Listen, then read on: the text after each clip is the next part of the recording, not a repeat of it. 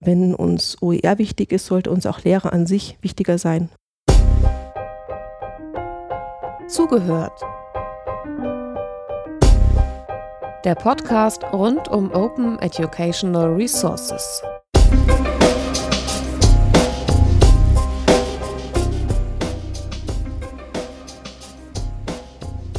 Wir wollen über Open Educational Resources sprechen, heute mit Sandra Schön.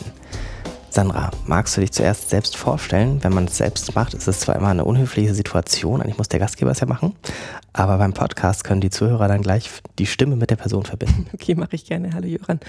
Mein Name ist Sandra Schön, ich arbeite bei der Salzburg Research Forschungsgesellschaft. Das ist die landeseigene Forschungsgesellschaft des Landes Salzburg eben. Ähm, wir arbeiten in Projekten rund um ähm, IT im weitesten Sinne und ich speziell zum Thema Social Media, also die, das Arbeiten, das Lernen mit Social Media und habe da bei Salto Research begonnen mit einem Projekt 2006, ähm, das sich eben mit Open Content beschäftigt hat und bin dem Thema treu geblieben, weil es einfach auch mein privates Steckenpferd ist.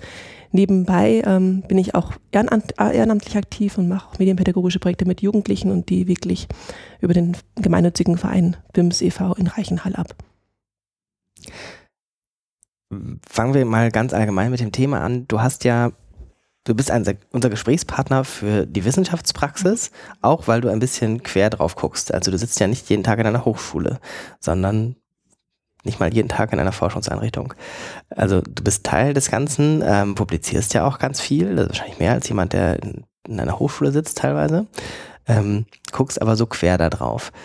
Wie ist deine Wahrnehmung im Moment? Januar 2015, ganz viel wird über OER diskutiert, aber ist das tatsächlich ein Praxisthema? Ist das jetzt was, was jeden täglich auf dem Gang in der Mensa beschäftigt? Mhm. Ich, ich, lebe natürlich so wie du auch in einer OER-Blase. Wir leben, wir nehmen sehr viel wahr rund um das Thema, weil es einfach unser Thema ist. Und da kann ich natürlich schon jetzt auch eine relativ ähm, lange Zeit zurückschauen. 2006, wo ich eben angefangen habe in einem EU-Forschungsprojekt Olkos. Das war das erste Forschungsprojekt, das sich dezidiert zum Thema OER beschäftigt hat. Und damals aber nicht unter dem Begriff OER, weil es den noch gar nicht gab. Es hieß einfach Open Digital Content, ich glaube, für Educational Purposes. Und der Begriff OER wurde parallel quasi erfunden, auch im Jahr 2006 oder 2007 und hat sich dann aber eben halt verselbstständigt und durchgesetzt, obwohl es ja doch ein sehr sperriger Begriff ist. Und wenn ich jetzt diese, diese Zeit anschaue, von, von 2006 bis 2015, ist natürlich wahnsinnig viel passiert. Und deshalb bin ich auch sehr entspannt und auch sehr optimistisch, was zukünftig ähm, sich entwickeln wird, weil wir einfach von einer Situation, wo es ähm, nicht mal einen Begriff gab, den wir gemeinsam hatten, ähm, bis heute, wo es schon mehrere Anhörungen gab beim Bundesministerium, wo erste Fördergelder dezidiert ausgesprochen worden sind, wo Ausschreibungen üblicherweise auch eine OER-Option zumindest nennen, wenn es auch nicht ähm, obligatorisch ist. Ähm, von daher ist schon, ist schon wahnsinnig viel passiert und das macht mich auch ganz optimistisch. Aber natürlich sind wir ähm, nicht in einer Situation, wo sich jeder damit auf dem Hochschulgang beschäftigt oder, äh, oder noch gar nicht, also viele oder die allermeisten noch gar nicht wissen, was sich hinter dem Begriff OER be, ähm, versteckt. Ähnlich auch wie im parallel ähnlich gehypten Begriff MOOC ist ja auch so ein Begriff, wo wir so das Gefühl haben, oder ich habe zumindest oft das Gefühl, das müsste eigentlich jeder kennen, der im Bildungsbereich tätig ist. Und wenn man dann halt die Praxis sieht, dass halt viele Leiter von Bildungseinrichtungen von dem Begriff noch nie was gehört haben, ähm, sehen wir halt einfach, dass wir in einer Blase leben. Aber OER hat sich unglaublich entwickelt, hat sich, hat sich viel getan und das, wie gesagt, stimmt mich sehr positiv, dass da auch jetzt noch ähm, wirklich nachhaltig jetzt auch was passiert und weitergeht. Wenn wir jetzt mal einen, einen wissenschaftlichen Mitarbeiter nehmen, vielleicht auch einen Professor, mhm. ähm, der sich nicht mit dem Thema auf der Metaebene beschäftigen will, sondern sagen wir, wozu forscht er denn mal und wo, was lehrt der? Ein Biologiedidaktiker. Welche Relevanz hat denn das Thema überhaupt für den? Was würdest du ihm sagen, wenn der dich auf dem, auf dem Mensagang fragen würde? Ich glaube sogar, dass es unglaublich viele von diesen Personen gibt, ähm, die quasi äh, OE machen, ähm, weil es ihnen einfach ein Bedürfnis ist, weil sie gar nicht auf die Idee kommen, es anders zu machen. Das ist in der Informatik vielleicht noch ein bisschen häufiger, wo es noch Affinitäten oder Verbindungen zum, zur Open Source Debatte gibt. Es ist ähm, da üblich, wo Open Access publiziert wird, also Open Access im Sinne von der Definition von der Budapester Initiative. Die ist nämlich äquivalent zur OER-Definition. Also da mache ich faktisch OER, wenn ich ähm, mit Open Access publiziere, was ähnlich offen lizenziert ist. Also ich glaube eben, dass es sehr viele gibt, die das einfach machen und die auch ähm, in ihrem Fachgebiet ganz top sind und gar nicht auf die Idee kommen, sich auch noch in in OER-Debatten oder Initiativen irgendwo zu, ähm, zu betätigen, einfach weil es auch ihre Ressourcen gar nicht ähm, erlauben.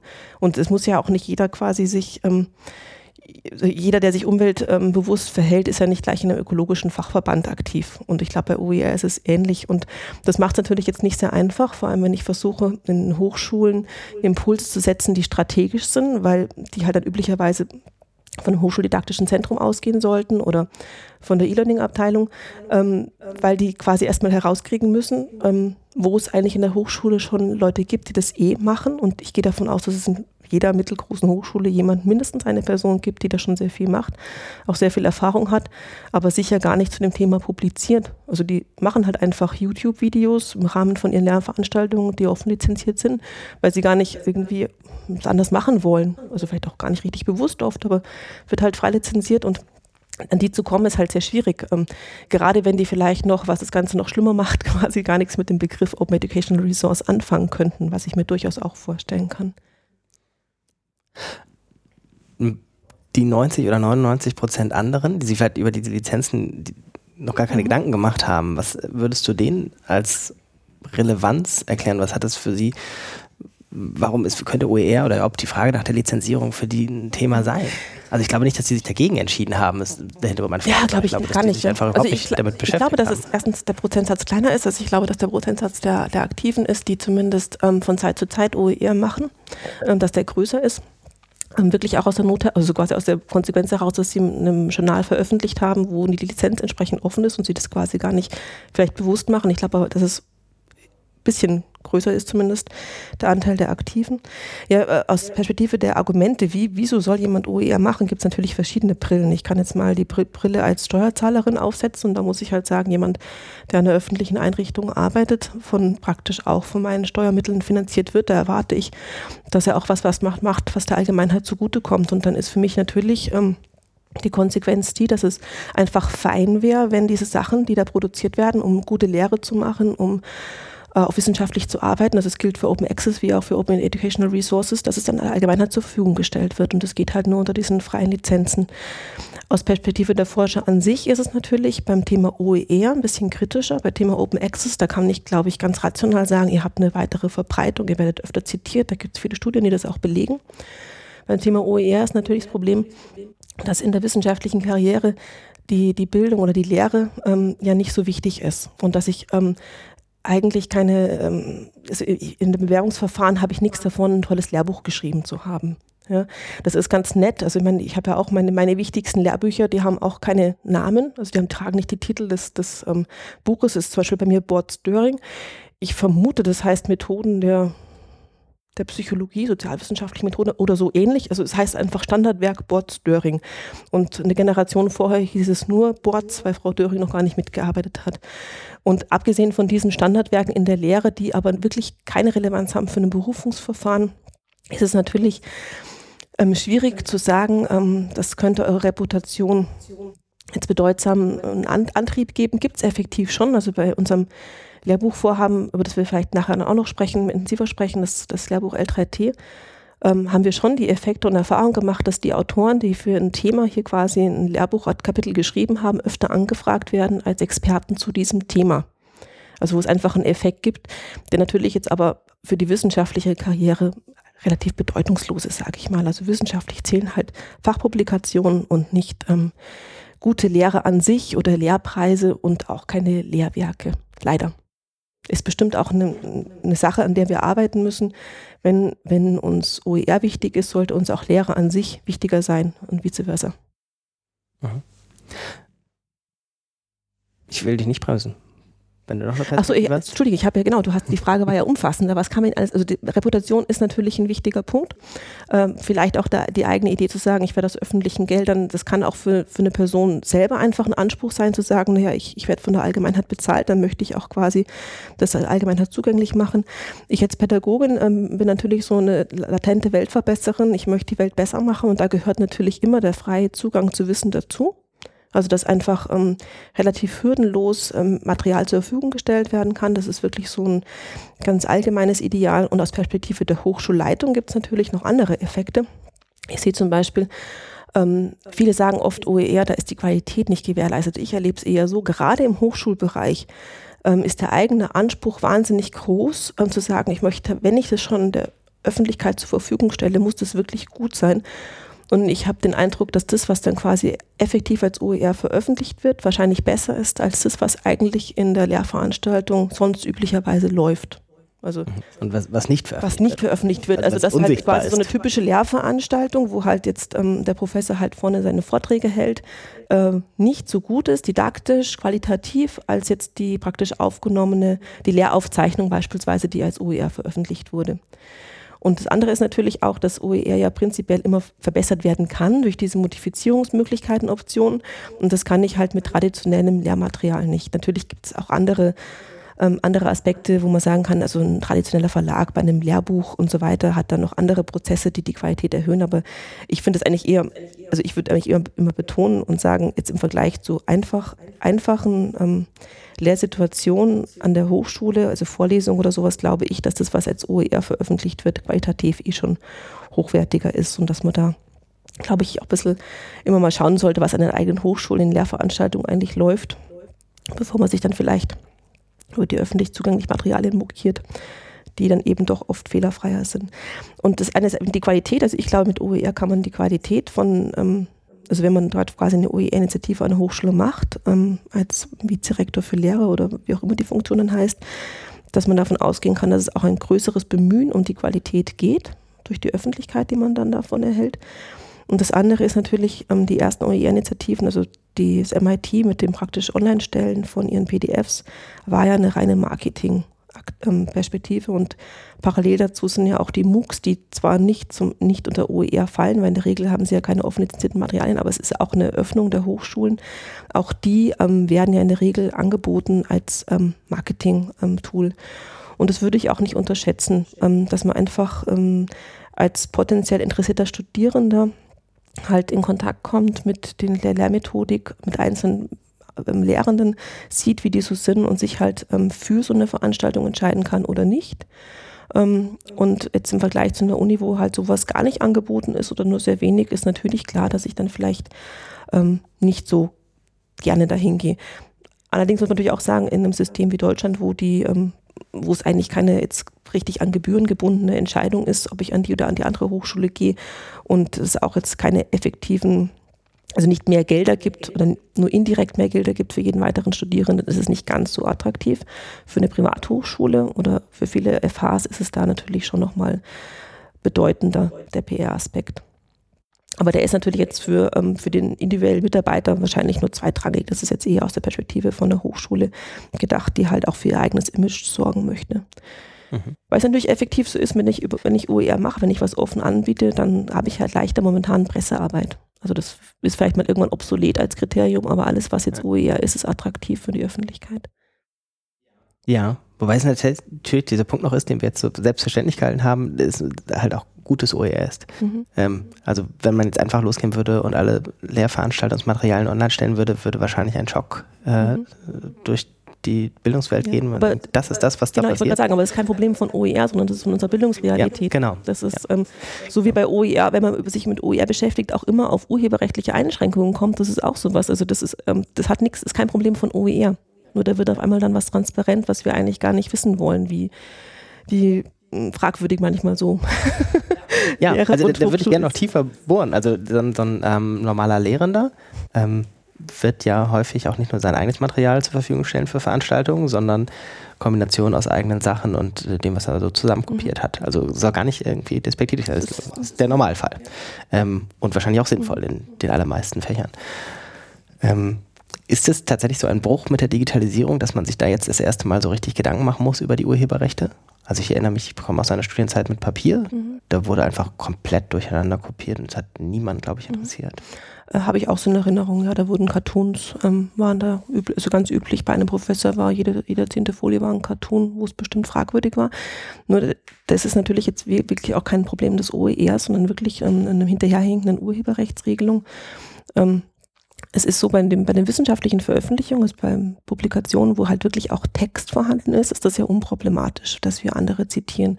Vor allem, also wenn wir sie wirklich zitieren, wenn wir es nicht zur Illustration verwenden, wenn wir sagen, da ist jetzt die Grafik von dem Herrn Professor sowieso, dann gebe ich halt an, auf welcher Seite ich das gefunden habe und es ist alles ähm, völlig okay. Bei den, bei den typischen Lehrsituationen sind aber so, dass ich nur Slides habe. Also ich habe ähm, früher Folien, jetzt Slides, also halt einfach diese ähm, einzelnen Abbildungen quasi, die dann vielleicht auch ordentlich zitiert wurden, aber wo das wissenschaftliche Zitatrecht als solches nicht gilt. Und dann bin ich in der Lehrsituation und dann darf ich das zwar für meinen Unterricht verwenden und der öffentliche Anspruch besteht ja auch, weil die Studierenden sollen ja bitteschön das lernen, was wissenschaftlich gerade en vogue ist und nicht das, was quasi sich der Lehrende selber gerade ausgedacht hat.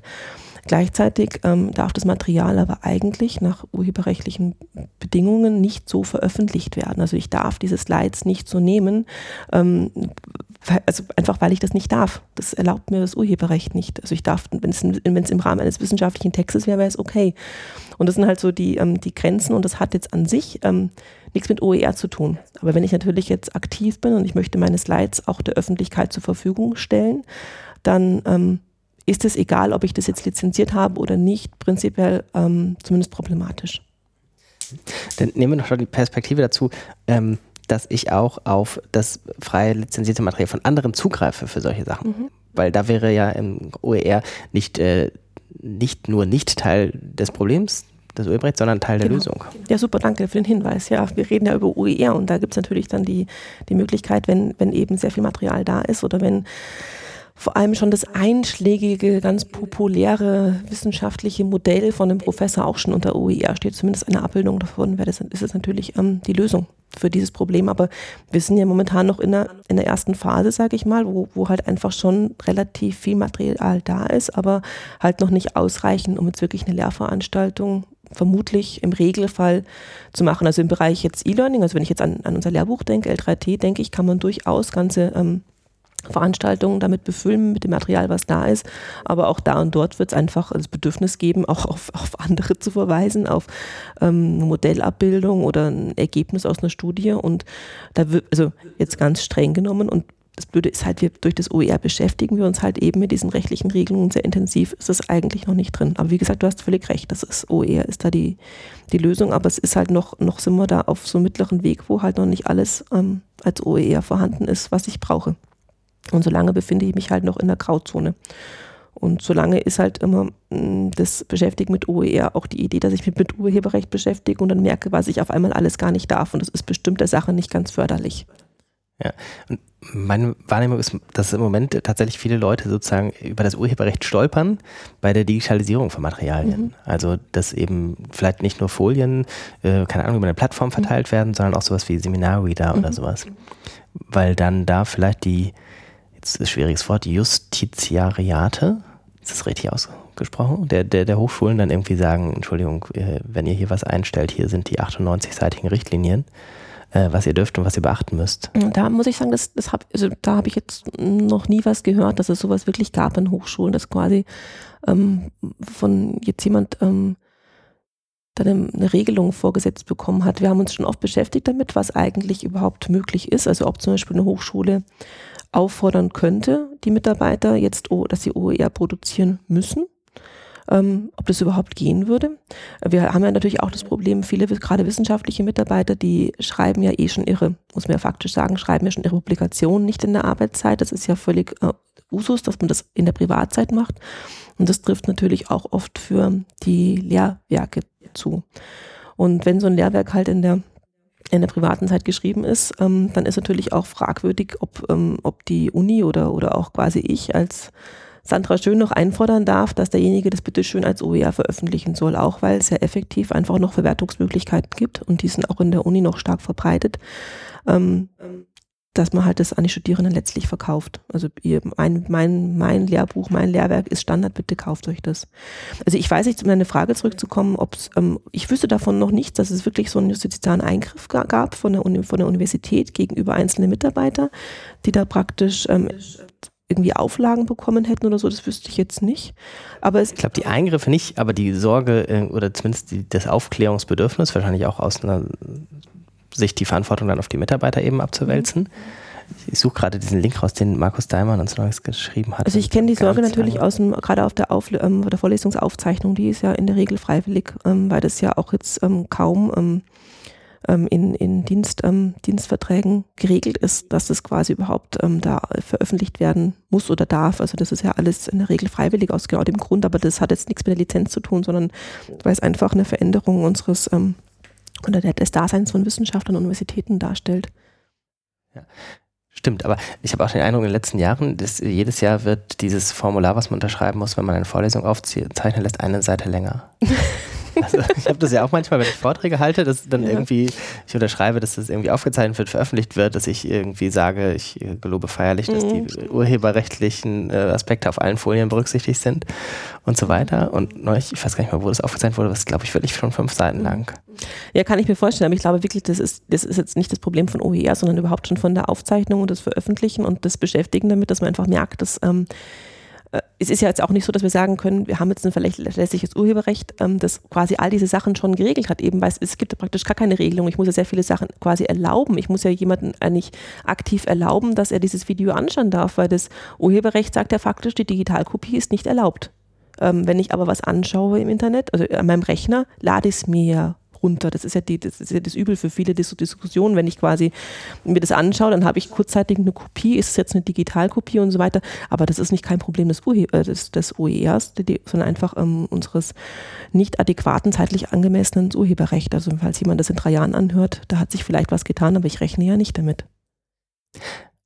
Mal so eine Hausnummer, wie viele Leute, die an Hochschulen arbeiten, kümmern sich überhaupt um urheberrechtliche Fragen? Also ist das tatsächlich auch so ein Problem, wo man sagen kann, das ist so ein drückendes Problem, dass daraus ja vielleicht auch ein, ein, ein äh, Triebkraft für OER entstehen könnte, wenn plötzlich alle Mitarbeiter dadurch gelähmt sind, dass sie sich ständig mit urheberrechtlichen Fragen auseinandersetzen müssten? Das ist eine gute Frage. Ich glaube, es betrifft vor allem dann eher die Hochschulen, die halt ähm, sehr viele Studierende haben, wo es Massenveranstaltungen gibt, wo dann die, das Problem quasi durch die Veröffentlichung, also in kleinen, in kleinen Seminaren, wo ich mein Zeug in, in eine relativ geschützte Umgebung veröffentliche und das ist urheberrechtlich quasi nicht ganz abgesichert, ähm, weil es zum Beispiel eben nur Slides sind, wo halt einzelne ähm, Sachen zusammengestöpselt sind, aber kein, kein wissenschaftlicher Text drumherum ist, ist es ja unproblematisch oder relativ unproblematisch, da gibt es auch diese Schrankenregelungen, weil ich es ja nicht mit der Allgemeinheit ähm, teile. In Massenveranstaltungen, wo vielleicht wirklich ganze ähm, Studiengänge schon ein paar hundert sind oder vielleicht wo auch mehrere Studiengänge oder mehrere Semester quasi drauf zugreifen können. Und ich habe einfach dann vielleicht 2000 ähm, potenziell, ähm, also Leute, die potenziell auf mein Material zugreifen können, muss man sich ja fragen, ob das jetzt noch ein eingeschränkter Zugang ist oder ob es nicht die Öffentlichkeit ist, die faktisch drauf zugreifen kann. Und da bin ich dann wirklich halt ähm, relativ schnell wieder, wieder an der Grenze. Und da, deshalb vermute ich, dass diese Gedanken über OER und Urheberschutz wahrscheinlich eher in großen Einrichtungen ist, eher in Einrichtungen, die sich auch damit beschäftigen, halt ähm, Dinge eh schon zu veröffentlichen. Und also vielleicht einfach diese, äh, diese, diese Öffentlichkeit suchen, dadurch was veröffentlichen müssen und dann drauf kommen, dass es vielleicht gar nicht so einfach ist, wie sie sich das vorstellen und dann hoffentlich ähm, zur Lösung OER kommen, weil es einfach einige also, Dinge leichter macht überhaupt so vom Leidensdruck ist es dann eher an der, an der Basis eher, weiß ich nicht, eher 4% als 40? Wenn man mal so ähm, Vom Leidensdruck her ja, weil ich glaube, dass die, die wissenschaftlichen Mitarbeiter, die das machen, ich glaube, dass, die, dass, es, dass die selten aus einem Leidensdruck heraus agieren, sondern einfach, weil sie einen Service anbieten wollen ihren Studierenden gegenüber und weil sie halt ähm, sowieso eine Affinität haben zu, zu Creative Commons oder zu Open Source oder im weitesten Sinne halt sagen, ach komm, dann stelle ich mein Video doch ähm, bei YouTube ein gleich, dass es halt wirklich auch alle le lesen, ähm, le hören können, weil es einfach komfortabel ist. Also ich glaube gar nicht unbedingt, dass es Personen sind, die eine weite Öffentlichkeit suchen, sondern die einfach sagen, ach meine Studierenden kommen viel einfacher an, an das Material ran, wenn ich es auf meinem Weblog stelle, als wenn ich es irgendwo im Lehrmanagementsystem ver, ähm, verstecke, vor allem, weil ja viele Hochschulen noch so aufgestellt sind, dass jede Fakultät oder sogar auf Institutsebene eigene Systeme verwenden und es oft für Studierende unglaublich mühselig ist, sich da jeweils zu orientieren, das rauszusuchen. Und dass mhm. quasi so ein öffentliches Angebot oft viel, viel ähm, serviceorientierter ist und gerade halt, ich glaube, der Nachwuchs oder die jüngeren äh, Lehrenden da einfach auch ähm, mehr Verständnis dafür zeigen, dass es einfach jetzt halt leicht erreichbar sein muss und dann halt auch eher mal auf diese OER-Option kommen. Also ich glaube, dass, ähm, oder ich, ich hoffe, also vielleicht ist es auch eine Hoffnung, also ich hoffe einfach oder ich gehe schon davon aus, dass viele einfach OER machen, ähm, ohne jetzt in diesen, diesen Strukturen aktiv zu sein. Und man muss ja auch sagen, diese Strukturen, die wir so haben, also wir so, sag mal, die OER-Szene, was es ja dann doch faktisch gibt in Deutschland, ist ja noch gar keine richtige Struktur, mit der man wirklich arbeiten könnte. Da ist ja auch noch viel Entwicklung notwendig. Wir haben ja zum Beispiel auch keinen keinen richtigen Fachverband bisher. Wir haben ja nur so Initiativen, Zusammenschlüsse wie das Bündnis Freie Bildung, die halt ähm, wiederum aus spezifischen ähm, Vereinen zusammengesetzt ist, die sich halt zu dem Thema beschäftigen. Aber es gibt da keine Fachgesellschaft, ähm, die sich jetzt wirklich dem Thema OER intensiv annimmt, die ähm, Gesellschaft für Medien in der Wissenschaft wäre so eine Initiative, aber da muss man ja auch sagen, wenn man dann genau hinschaut, die Personen, die da aktiv sind, das sind eigentlich wiederum E-Learning-Spezialisten. Ähm, das ist auch ganz fein, aber das spricht natürlich ähm, sehr wenige an, die halt in ihrem Fachgebiet OER machen. Also die würden gehen ja nicht auf eine E-Learning-Tagung, ähm, auch wenn auch wenn da quasi OER auch mit Thema ist, sondern wir bräuchten eigentlich wirklich ähm, die Frage ist, ähm, ob es eine Fachgesellschaft für OER sein muss. Ich glaube eher, dass es einfach in allen Fachgesellschaften OER-Arbeitsgruppen geben muss. Und da gibt es eben noch ganz wenige. Also ich weiß jetzt in, in der Schweiz, die, ich glaube mit Ricarda Reimer habt ihr auch schon ein Interview gehalten oder also die diverse so eine Person, die hat praktisch EduHub ist ähnlich wie die GMW in Deutschland und da gibt es schon relativ lange eine, eine, eine Interessens, wie heißt es, SIG, ähm, Special Interest Group, also eine Arbeitsgruppe zum Thema OER. Und ähm, vermutlich müsste es sowas halt einfach in der hm, halt diesen ganzen Fachverbänden wahrscheinlich irgendwo geben, wo man einfach sagt, ich komme da relativ nah ja, dran, ja. ohne jetzt. OER Mainstreaming ist das mhm. so, ne? Also das ist quasi quer dazu Anlaufstellen gibt. Also ich würde jetzt nicht erwarten, dass jetzt ein toller Biologe oder eine grandiose Germanistin oder weiß der Kuckuck, ähm, Seniologin ähm, jetzt zur GMW-Tagung kommt und zu, sich zum Thema OER was anhören möchte, sondern meine Hoffnung wäre halt, dass es zum einen in der, in der Hochschule, wo sie arbeitet, eine Verankerung gibt, also sprich ähm, im besten Falle, also ich würde davon ausgehen, strategisch sinnvoll wären die E-Learning Center oder die didaktischen Einrichtungen, die sind ja in der Regel ähm, haben sie den einen oder anderen Namen, aber sie haben die gleiche Funktion. Also es gibt selten Doppelstrukturen. Dass es da jemanden gibt, der sich auskennt, äh, vielleicht auch im besten Falle Kurse, Weiterbildung etc.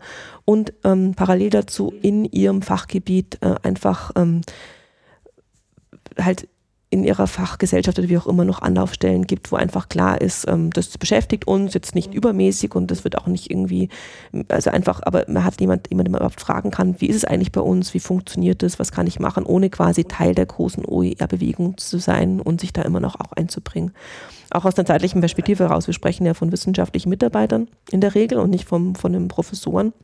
Ähm, die ja jetzt ähm, von, dem Alltäglich, von ihrer alltäglichen Arbeit her einfach schauen müssen, dass sie ihre Stelle halten können, die ja oft auch in prekären Lebensverhältnissen arbeiten, gerade im sozialwissenschaftlichen Bereich und wo dann wahrscheinlich die Beschäftigung mit OER einfach ein Luxus ist und ähm, wirklich auch ganz toll ist, wenn sie sich damit beschäftigen, weil es eigentlich ähm, jetzt nicht ganz rational ist, wenn man ihre wissenschaftliche Karriere im Auge behält, die sie ja noch verfolgen sollten, so wie die aktuellen Arbeitsbedingungen an Universitäten zumindest sind.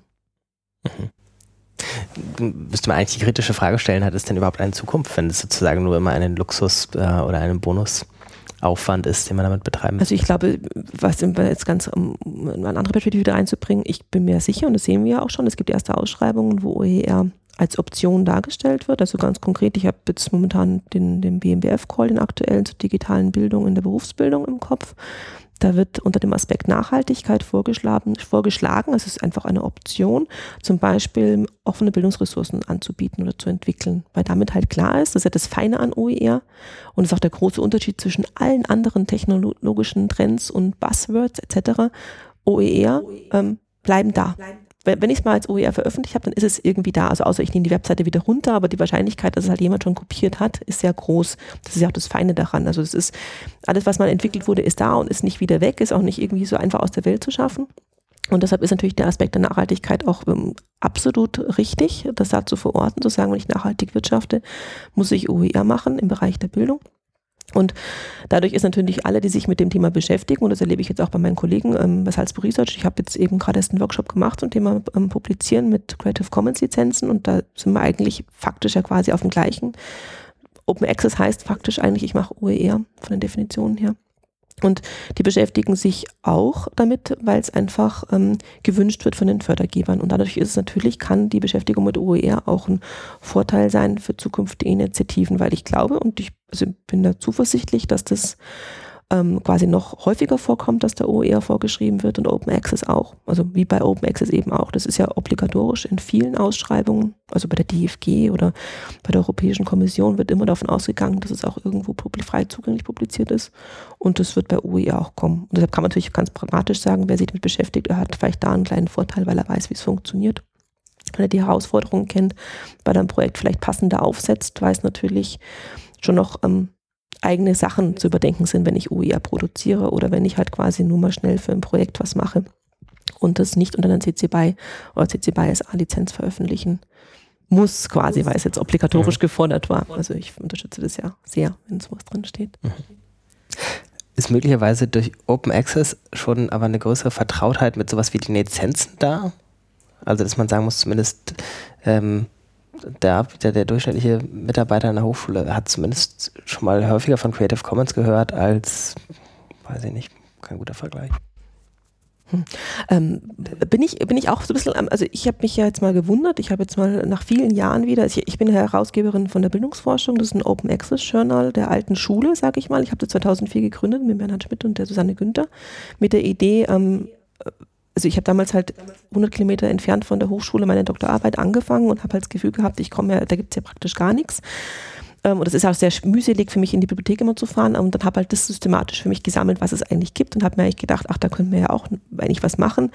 Ähm, als Informatik-Nebenfächlerin habe ich auch prinzipiell gewusst, wie es funktioniert. Wir haben diese, dieses Fachjournal quasi gegründet, wussten nicht so recht, ob das jetzt wirklich eine Schnapsidee ist oder ob es vielleicht ähm, sich durchsetzt und haben ja dann jetzt doch ein anerkanntes ähm, Fachzeitschrift etabliert, die aber weiterhin nach, muss ich peinlicherweise gestehen, nach dem alten Modell äh, funktioniert. Das ist nur in Anführungsstrichen Open Access im Sinne von, es frei zugänglich, einfach weil wir es als ehrenamtlich betriebenes ähm, ähm, ähm, Fachjournal einfach nicht auf die Reihe gebracht haben, bisher alle, alle Autoren offiziell anzufragen, ob wir jetzt endlich auf ein CC BY oder CC BY SA Modell umzusteigen. Ähm, das ist jetzt nicht ganz das ganz typische für ein Open Access Journal und habe halt gedacht, ähm, viele so wie wir aufgestellt sind, also viele Open Access Journals sind weiterhin quasi so wie wir aufgestellt und bieten nur den freien Zugang, aber nicht das, was wir eigentlich unterschrieben haben, alle und uns wünschen, was in der Budapester Erklärung als Open Access definiert wurde. Da ist nämlich von auch die Rede von, dass man es modifizieren ähm, sollte, dass man es eben auch einsetzen kann für die Lehrer, dass es eben OER definitionsgemäß adäquat ist.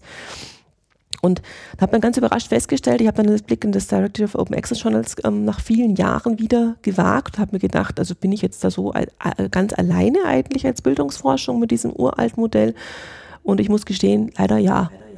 Also die allermeisten Journals im Directory of Open Access Journal ähm, Verzeichnis haben wirklich eine CC BY oder CC BY SA Lizenz.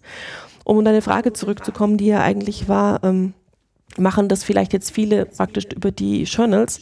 Jetzt weiß ich nicht, ob diese Journals wirklich alle so, so einschlägig sind und so einschlägig wichtig sind für Deutsche. Es sind natürlich viele Journals bereit aus Asien, aus Afrika, ähm, die natürlich ähm, wahrscheinlich auch ein Businessmodell haben, wo sie halt sagen, mit 100 Euro Autorengebühr können wir wirklich das Journal betreiben. Also das ist jetzt nicht so, dass es ganz, äh, ganz viele tolle Fachzeitschriften auf den ersten Blick sind, die da, die da aufgelistet werden. Deshalb weiß ich nicht, ob die wirklich schon für deutsche Wissenschaftler so relevant sind und wie wirklich, wie, wie häufig diese Berührung quasi ist zu diesen Creative Commons Lizenzen, um das wieder zu schließen aber ähm, es ist ähm, effektiv bestimmt nicht zu unterschätzen. Also das, für mich war das, also ich muss ja wirklich, ich habe gedacht, das ist mir war mir schon reichlich peinlich, muss ich sagen, das festzustellen, dass das schon so verbreitet ist. Und ich dachte, bloß weil ich es einfach noch nicht auf die Reihe gebracht habe, hier mit meinen Kollegen zusammen das Modell endlich umzustellen auf eine offene Lizenz, ähm, dass es eben schon so ist, dass es sehr viele andere geschafft haben oder halt gleich quasi jetzt ähm, wissend, wie es funktioniert, ein Journal so aufgestellt haben. Das sind ja in der Regel ähm, jüngere Zeitschriften. Das ist ja auch das ganze, ganze Spannende. Ich meine, ich habe ähm, ich habe ja auch noch viele Dinge früher unter geschlossenen Lizenzen veröffentlicht, haben auch behauptet, es seien OER, einfach weil das damals halt auch noch okay war. Also es war OER war noch nicht so, so ganz klar definiert, als es muss auf in jedem Fall modifiziert sein. Wir waren schon ganz glücklich so auch wie bei der ersten Ausgabe vom, vom, vom Lehrbuch L3T, dass wir überhaupt mal Materialien hatten, die kopierbar waren, archivierbar waren, ähm, verteilt werden konnten, äh, ausgedruckt werden konnten, was ja alles unter herkömmlichen Urheberrechtsregelungen gar nicht möglich ist. Ja, ja. Siehst du irgendwelche Fächer oder Disziplinen vorne? Also wo jetzt nicht OER auf der Metaebene, das äh, verführt ja immer dazu, zu, Beispiele zu nehmen von Leuten, die sich mit OER auf der Metaebene beschäftigen, aber. Mm, Ähm, na, das, ich glaube, da muss ich einfach aufpassen, weil das einfach wahrscheinlich sehr geprägt ist durch die, durch die wenigen Personen, die ich dann einfach da sehr aktiv erlebe, wo ich einfach so, so, so Leuchttürme sehe. Also es, es ist sicher so im, in der E-Learning-Szene im weitesten Sinne, dass alle, die da aktiv sind, da wahrscheinlich häufiger auch ähm, aktiv machen, aber die ist ja auch interdisziplinär, da kann man ja auch nicht sagen, das sind die Pädagogen oder das sind die Mathematiker wie beim Christian Spannagel. Ähm, es ist sicher so, dass in, also ich vermute, dass es in der Informatik ähm, beispielsweise so ein Fach ist, die ähm, auch schon, also es gibt ja auch diese großen Unterschiede beim Open Access veröffentlichen und die werden es wahrscheinlich in dem OER-Bereich auch geben, dass in der Informatik eben sehr viel, ähm, also schon immer klar war, was nicht Open Access ist, wird nicht zitiert. Und schon immer klar war, die haben das zumindest als, ähm, wenn es ein Springer-Buch oder Werk war, veröffentlicht auf ihrer in, in den einschlägigen Verzeichnissen, wo auch Springer schon sehr früh gesagt hat, es ist in Ordnung. Also ich, auch diese ganze Entwicklung ist, glaube ich, schon maßgeblich von den Informatikfachverbänden getrieben worden, die halt gesagt haben, wir müssen das irgendwo Open Access anbieten. Und ich könnte mir vorstellen, dass da auch dann auch durch die Open Source Parallelitäten wahrscheinlich auch mehr faktisch OER produziert wird. Vielleicht nicht unter dem Label OER, aber Open Source und Open Access ist ja dann faktisch OER. Aber ähm, ja, also ich meine, das ist auch eure Idee, glaube ich, warum, warum ihr da an dem Thema arbeitet, um das bisschen, bisschen ähm, zu ergründen. Und das ist bestimmt auch nicht trivial, weil es eben so wenig Strukturen gibt, auf die man zurückgreifen kann. Wir sind einfach in einer ganz frühen Phase und da ist ja auch die, die Forschung einfach immer eine Herausforderung. Wie packe ich sowas an? Wo fange ich an? Wen ja. interviewe ich, ähm, wenn ich gar nicht richtig weiß, ähm, wie ich den identifizieren kann? Ja. Ja, man müsste mal gucken, welche Fächer sozusagen auch besonders stark ähm, Remix-orientiert sind oder wo zum Beispiel eine Lehre eine ganz große Rolle spielt, äh, unterschiedliche Inhalte zusammenzutragen von unterschiedlichen Autoren. Ja, ich meine, klar, müsste vielleicht einen André Spang fragen, ob da in der Musikszene, ob das, ähm, wo es halt das Remix und, und die, die, ähm, auch der Umgang mit den, mit den Lizenzen vielleicht einfach für viele doch nahe, naheliegender ist, ob es da vielleicht sowas zum Beispiel geben würde. Mhm. Das wäre natürlich naheliegender. Mhm. Ja, Informatik leuchtet ja auch unmittelbar ein. Also durch, den Open, durch, durch Open Source die, und Lizenzen genau, das einfach auch eine, eine, schon, also ich vermute jetzt für jeden, wobei man natürlich auch sagen muss, ich erlebe das ja auch so. Ich meine, ich habe ja ähm, studiert bis ähm, ab 95 bis 2001, Nebenfach Informatik. Ähm, und damals war es völlig klar, jeder, der sich auf was sich gehalten hat, hat Open Source programmiert. Und wenn ich jetzt halt anschaue, wenn ich ähm, in der TU Graz bin ich äh, einmal im Semester oder einmal im Jahr in der, in der Veranstaltung ähm, und habe da auch einmal dann konkret gefragt, wer eigentlich Open Source entwickelt. Ähm, die entwickeln Apps und Apps ist ja nicht Open Source. Also die haben auch wirklich die Idee, sie verdienen dann in der Regel Geld mit ihren Apps, wenn es halt im besten Falle gut klappt. Und das ist natürlich auch eine ganz andere Struktur. Also da muss man auch mal aufpassen. So die eigenen Erfahrungen muss man auch ein bisschen in Frage stellen, habe ich da gelernt. Also das ist das, was ich für mich so völlig klar war. Open Source ist geil und macht man so. Und wenn man die Welt verbessern will, das war ja alles so eine Bewegung. Ähm, und auch so mit den ersten Erfolgen Linux war dann auf einmal, ähm, ich habe halt ähm, während meiner Studienzeit Linux-Rechner gehabt und habe halt mit allen Übeln gekämpft, die halt so in der ähm, dann auch faktisch da waren durch die Kooperation mit anderen Kolleginnen, die halt Windows-Systeme hatten. Und ähm, jetzt ist irgendwie Open Source, das hat sich halt einfach etabliert. Es gibt einfach Bereiche, wo man Open Source nicht wegdenken kann, die zwar die Öffentlichkeit nicht so sieht, aber halt auf Serverstrukturen, Apache oder sowas ist halt einfach klar, das ist Open Source. Und irgendwie ist halt das aus dem, aus dem Bewusstsein offensichtlich auch von Informatikstudenten ähm, irgendwie anders zumindest jetzt. Also da ist einfach diese Idee anscheinend, zumindest meine Wahrnehmung ist so, da kurzfristig Erfolge zu haben und durch, durch App-Entwicklung und vielleicht mhm. auch verbunden mit einer monetären ähm, Möglichkeit ähm, offensichtlich attraktiv. Also weil es ist auch eine sehr private Einschätzung. Das kann natürlich auch sein, dass ich einfach in der Szene drin war, aber ich also ich habe schon so ein bisschen den Eindruck, dass es ähm, einfach auch eine Modeerscheinung war, dass es bei Informatikern Open Source halt früher attraktiv war und jetzt vielleicht auch einfach der Mainstream Informatik studiert, das kann natürlich auch sein, die sich da eher. Stimmt.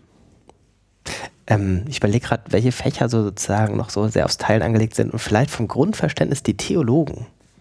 Die fallen mir auch so in Social Media auf das, äh, das ist jetzt nicht, dass das alles voller, ähm, voller Theologen wäre, aber die Theologen haben da ganz häufig so ein Grundverständnis eben von, vom äh, Sharing und Verbreiten des Wortes. Ich bin jetzt nicht theologisch da besonders sattelfest, dass ich es nicht sagen könnte, auf was das zurückzuführen ist, welche theologischen Grundsätze.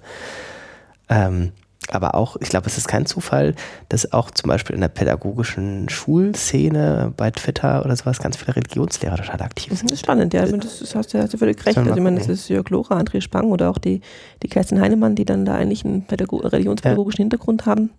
Muss man sich mal untersuchen und analysieren, ob es jetzt nicht so ein spontaner Eindruck ist oder ob es wirklich da eine, eine Grundstruktur gibt. Aber jetzt sind wir schon ganz philosophisch geworden. ja, tatsächlich. Also es gibt bestimmt unter diesem Podcast ähm, die Möglichkeit, es zu kommentieren. Theologen, los geht's. Schreibt mal drunter. Ähm, gut, machen wir mal einen Break. Ähm, du hast schon jetzt mehrmals L3T erwähnt. Und dann würde ich jetzt mal einen Exkurs dazu machen für die wenigen Leute da draußen, die das noch nicht kennen. Ähm, die, weiß ich nicht, 10 Minuten Variante des Projekts. Also vor allem würde mich nach den grundsätzlichen Sachen, die man wissen muss, um das Projekt zu verstehen, nochmal dann auch interessieren, wie ist das mit einer Nachnutzung? Mhm. Ähm, also fangen wir mal ganz am Anfang an. L3T steht für was? L3T ist die Abkürzung für Lehrbuch für Lernen und Lernmetechnologien. Das sind drei L versteckt und ein T, deshalb L3T. Und der Hintergrund ist ja, dass ich, ähm, also erstmal vielleicht noch Klammer auf, ich glaube nicht, dass es viele Leute kennen, Klammer zu. Willst du nachhaken? Also ich habe den Eindruck, dass ich wahnsinnig oft, also wenn ich wieder in eine neue Szene komme, also zum Beispiel bei den Berufsberatern in Niederösterreich, da kennt es überhaupt niemand. Also es ist wirklich, also es ist so wie OER an OER sich. Also ja, wir sind da auch in unserer Bubble und genau. ähm, das ist auch, auch wenn das frei zugänglich ist und so, also es ist schon so, dass manche dann überrascht sind und sagen, ach Sie sind das, davon habe ich ja schon gehört oder habe ich schon, bin ich schon drauf gestolpert oder so, aber das ist, ich erlebe das überhaupt nicht, dass es irgendwie als Mainstream ist. Also da glaube ich, da muss, muss man, man aufpassen. Für die Leute jenseits der OER Filterblase sagen, L3T ist eben das ähm, große und weit äh, mit Abstand einzige große Vorbild, was man immer als OER im deutschsprachigen Raum ähm, tatsächlich für den Bereich Hochschule hochhalten kann. Danach kommt. Ja, es gibt noch andere schöne Initiativen, die möchte ich nicht kleinreden, aber es ist natürlich so, als, als es ist das erste wirklich Lehrwerk gewesen, das unter einer, oder damals noch nicht freie Lizenz, aber halt unter dem Begriff OER veröffentlicht wurde. Das ist ja auch spannender, dass es eigentlich kein OER war, die erste Ausgabe. Erzähl die, Erzähl die Geschichte. Okay, also der Martin Ebner und ich haben halt einfach, ähm, ich habe, also wir haben gar nicht drüber gesprochen. Auch ich mache natürlich Hochschule und auch ich mache ab und zu mal Seminare an der Hochschule und ich habe damals an der FH in Hagenberg, da gibt es einen E-Learning-Schwerpunkt, halt ein Seminar praktisch ähm, beauftragt bekommen, das durchzuführen und habe dann gefragt, was es eigentlich alles gibt. Also was gibt es eigentlich in den Lehrbüchern, in den einschlägigen, was gibt es in den ähm, sonstigen Materialien. Und wir sind halt einfach drauf gekommen, dass die Themen, die uns damals gerade interessiert haben, Web 2.0 war damals so ein Schlagwort, Google Plus gab es zum Beispiel noch gar nicht. Ähm, dann haben wir gesagt, wir bräuchten da eigentlich was, Wikis. Also da gab es einfach noch keine Lehrtexte dazu. Das war 2000, Ende 2010. Ich habe gesagt, okay, dann lass uns doch ein paar Leute zusammentrommeln, lass uns mal ähm, ein Video machen, fragen, wer Lust hat mitzumachen. Und das Ganze natürlich durch meinen Hintergrund äh, unter, einer, unter einer offenen Lizenz wie gesagt, ich muss einschränkend sagen, wir haben das dann revidiert. Wir haben dann, also nach, ich glaube 130 Leute wollten da mitmachen. Das hat uns wahnsinnig überrascht. Wir dachten eigentlich eher so halt an 10 Kapitel, 15 Kapitel für unsere Themen. Ähm, dann gab es äh, nette Tweets und auch viele Social-Media-Aktivitäten, die dann gesagt haben, so das Who is Who des E-Learnings macht damit. Das hat dazu geführt, dass wir noch nie viele Nachmeldungen hatten und so kamen halt sehr viele Autoren zusammen und wir haben dann halt innerhalb von einem Jahr, also wir waren im Februar 2011, haben wir dann also unser erstes Gespräch war 2009, Februar 2011 war dann praktisch die Veröffentlichung der ersten Ausgabe. Das waren 50 Kapitel rund, also Lehrbuchkapitel, also jetzt nicht Lehrbuch im Sinne von, dass ich von vorne anfangen kann zu lesen bis hinten durch, aber die Kapitel an sich sind halt lehrbuchartig aufgebaut mit Übungsfragen, Vertiefungsfragen, auch sowas wie Merksätzen ähm, veröffentlicht und in, haben das jetzt 2013, und das war wahrscheinlich das spektakulärere, ähm, wieder aufgelegt und das haben wir in, mit 280 Leuten in nur sieben Werktagen betrieben. Also die Wiederauflage war schon eine deutliche Überarbeitung, gab ähm, viele neue Artikel und haben da quasi in einem Gewaltakt und einer sehr ähm, relativ öffentlichkeitswirksamen Aktion dann quasi das ganze Werk wieder veröffentlicht und das Neue ist an der neuen, ähm, der neuen Lizenz haben wir quasi Gott sei Dank auch ähm, mit dem Vertrauen und den Erfahrungen der Autoren aufgrund derer wir zum Teil eben dann gedacht haben, wir müssen in der ersten Lizenz noch auf eine ND-Option setzen. Also ND heißt, die einzelnen, also die, die einzelnen Bestandteile der Texte können eigentlich noch nicht offen verwendet werden, sondern das Kapitel an sich muss so bleiben, wie es ist. Haben wir dann jetzt in der jetzigen aktuellen Variante auf eine CC BY SA Option setzen dürfen. Und ich muss auch sagen, das ist auch sowas ganz Spannendes. Also es wird ja uns aus heutiger Perspektive habe ich das nicht nur einmal gehört, so das ist ja gar nicht richtig OER die erste Ausgabe. Und ich muss einfach sagen, hätten wir das damals nicht so gemacht, uns wären sicher ähm, viele, vor allem der etablierten Professoren, wären gar nicht auf die Idee gekommen mitzuschreiben. Da war einfach eine große Sorge aufgrund der Beschreibung der, der Lizenz, dass quasi das jeder verändern kann, dass die Idee bestand, ähm, das funktioniert so wie bei der Wikipedia. Jeder kann quasi dann auf der L3T-Plattform die Texte verändern. Mhm. Und das haben wir ja nie geplant gehabt. Also wir haben gesagt, nee, wir möchten einfach auch um, ähm, aus pragmatischen, aus Qualitätsgründen etc., dass es einfach ein PDF ist, das schön ausschaut, also das einfach nett ist zum Runterladen, das nicht haben und wollten halt auch und, und haben dann gemerkt, oh, da gibt es schon Bedenken und haben einfach gesagt, okay, nein, wir nehmen halt diese ND-Lizenz, damit es halt auf alle Fälle auch ähm, da keine, keiner das Gefühl hat, man kann da seine Materialien quasi verhunzen und mit der, im Laufe der Jahre hat sich ja sehr, sehr viel eben bewegt, glaube ich, ist auch allen Beteiligten klar, dass ihnen da jetzt erstmal ähm, keine Gefahr besteht quasi den eigenen Texten gegenüber. Auf der Plattform an sich ist es ja sicher. Es gibt ja keine Wiki-Editierfunktion für die Texte, aber natürlich kann es jetzt frei verwendet werden.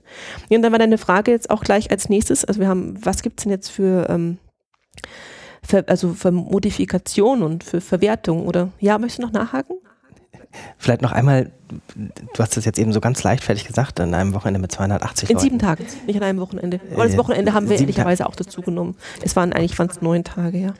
Äh, wie ist es organisiert? Das ist ja tatsächlich auch jetzt nicht das Standardverfahren, in sieben Tagen das zu entwickeln, ein Lehrbuch. Oh nein, oder zu überarbeiten. natürlich hat das, ähm, das Projekt an sich hat viel länger gedauert, weil wir haben das natürlich in vielen Monaten vorbereitet, dass es überhaupt möglich ist, in sieben Tagen sowas durchzuführen.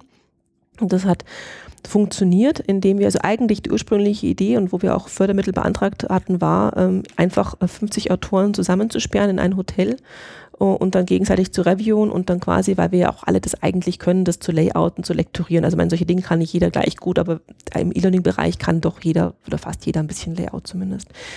Das hat einfach nicht geklappt, weil es sehr teuer ist, 50 Leute eine Woche lang im Hotel zu bewirten. Und dann wurde unser Budget halbiert und dann war halt die Frage, nehmen wir das halbe Budget oder nehmen wir oder machen wir es halt gar, gar nicht? Dann ist halt oft so diese, ähm, dieses Nullstreichen am Budget ist ja oft ein wahnsinniger Treiber für Innovation und so bei uns auch. Wir haben halt gesagt, ja, wir wollen es unbedingt machen, aber wie kriegen wir das jetzt quasi so hin, dass uns nicht diese Übernachtungskosten effektiv entstehen? Dass wir die Leute halt ähm, an ihren Arbeitsorten bedienen können. Heißt, so ganz äh, ohne Anlaufstellen geht's nicht. Wir haben mit L3T-Camps gearbeitet. Wir hatten neun Camps im deutschsprachigen, also in Deutschland und in Österreich. In der Schweiz hatten wir leider keins wo man quasi hingehen konnte, wo einfach starke Partner waren, die auch intensiv am Projekt mitgemacht haben. Das war beispielsweise eteaching.org in, in Tübingen oder ähm, Multimedia-Konto in Hamburg, die einfach gesagt haben, wir haben da Spaß an dem Projekt, wir öffnen unser Büro oder unseren Seminarraum und wer dann quasi ähm, hier schreiben möchte, weil es einfach netter ist, soll doch kommen. Was wir auch hatten, wir hatten jeden Morgen eine, eine ähm, L3T-TV-Show quasi, also über Google plus gestreamt von einer professionellen Moderatorin, die macht eigentlich Radiomoderation, Moderation, hat dann quasi sich gesagt, es ist für mich spannend, ich kann quasi ähm, Fernseh- und Live-Luft schnuppern, ähm, lasse ich mich gerne drauf ein und hat dann quasi eine, eine relativ frühe Morgensendung, gab es jeden Tag, den man halt einfach im Web verfolgen konnte. Und ähm, neben diesen zwei Sachen war noch wichtig, es gab ähm, ein stehendes System. Man konnte immer schauen, in mindestens, was aktuell in mindestens vier Camps läuft und durch dieses ähm, Videokonferenzsystem auch immer sofort ähm, Kontakt suchen. Also mit uns sprechen, also jetzt also mit den Leuten in Graz oder mit, mit in Hamburg oder wie auch immer und sich da austauschen. Und es gab natürlich jetzt wie auch in einer in einer Zeitung oder so, es gab jeden Tag nachmittags eine Redaktionskonferenz, wo dann quasi die Verantwortlichen für die verschiedenen Bereiche, Lektorat, Layout, ähm, Reviewing, ähm, dann hatten wir auch Beauftragte für, ähm, für spezifische Fragen wie das Gendering, sich getroffen haben, gesagt haben, oh, ich habe jetzt einfach, wir haben jetzt so viel ähm, Kapitel gerade bei uns, ähm, wir brauchen jetzt noch Leute oder ähm, nee, bei uns läuft es eigentlich ganz gut, ist alles im Griff, wir haben da und da Probleme, wo halt einfach das dann besprochen wurde.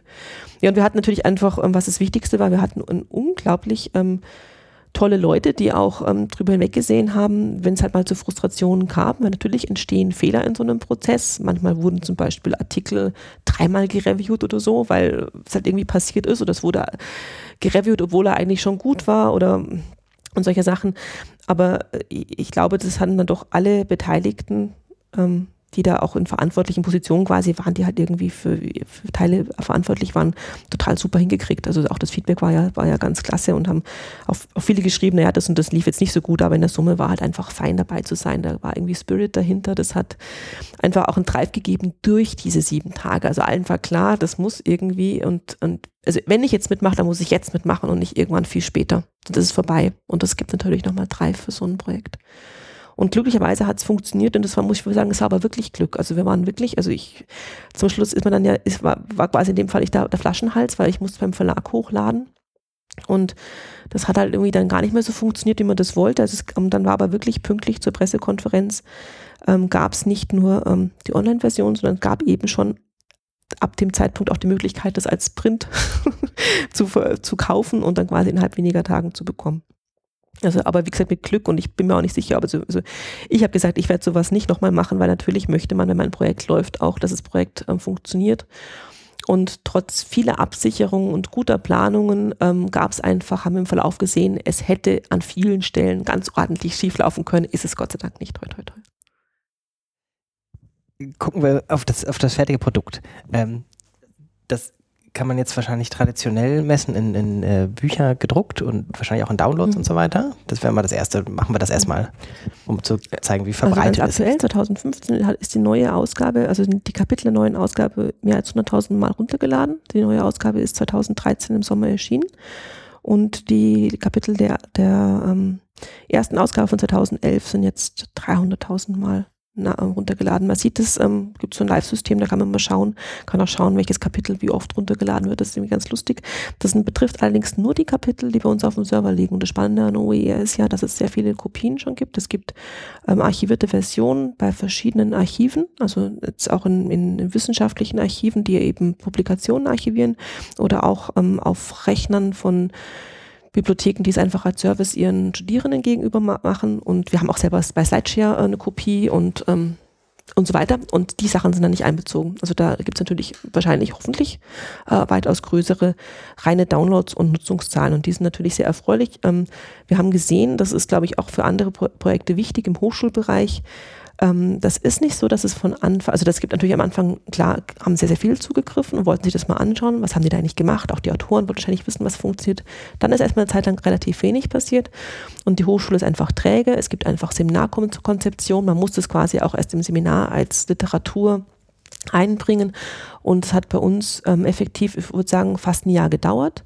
Und jetzt merkt man, das sind ganz, ganz kontinuierliche Zugriffe. Also da gibt es ähm, also wir hatten natürlich jetzt zur zweiten Veröffentlichung wieder so nochmal einen kleinen, Boom, weil halt alle nochmal schauen wollten, wie schaut es aus und so, aber es ist einfach ähm, stetig zugenommen ähm, auf einem hohen Niveau. Ohne, ähm, man sieht halt, okay, Ende des Semesters zum Beispiel sind nochmal solche Sachen und wir haben auch eine Möglichkeit zu schauen, von, von welchen ähm, Standorten, zumindest wenn diese Daten erfasst werden, gerade sehr viele Zugriffe erfolgen und können uns dann äh, Gedanken darüber erlauben zu machen, äh, wer da vielleicht gerade sitzt und L3T verwendet, weil manchmal kennt man dann ja auch die Kollegen. Ähm, aber das ist äh, irgendwie spannend zu sehen. Es dauert einfach eine gewisse Zeit, bis es dann quasi im Hochschullehralltag da ist. Und das ist hat bei L3T halt, wie gesagt, ungefähr ein Jahr gedauert und jetzt ist es einfach drin und ich glaube auch nicht mehr so leicht wegzudenken. Es ist ja auch nicht so, dass da jetzt mhm. wahnsinnige, flexible ähm, Neuarrangements in solchen Seminaren passieren.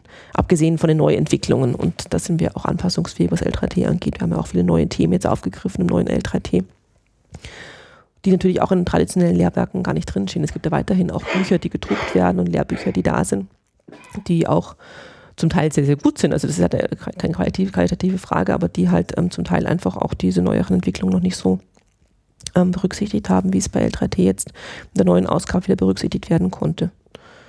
Das also die, die ähm, Nachfrage ist sehr groß und du hast natürlich recht, in der Szene und in meinem, meinem E-Learning-Bereich ist natürlich das auch sehr bekannt. Ähm, und das ist auch für alle Mitwirkenden, glaube ich, attraktiv, also für die Partner bei dem Projekt, als auch für die, die Autoren und Mitmacher zu sagen, sie haben da zum einen mitgemacht, zum anderen veröffentlicht, haben dann eine gewisse Aufmerksamkeit.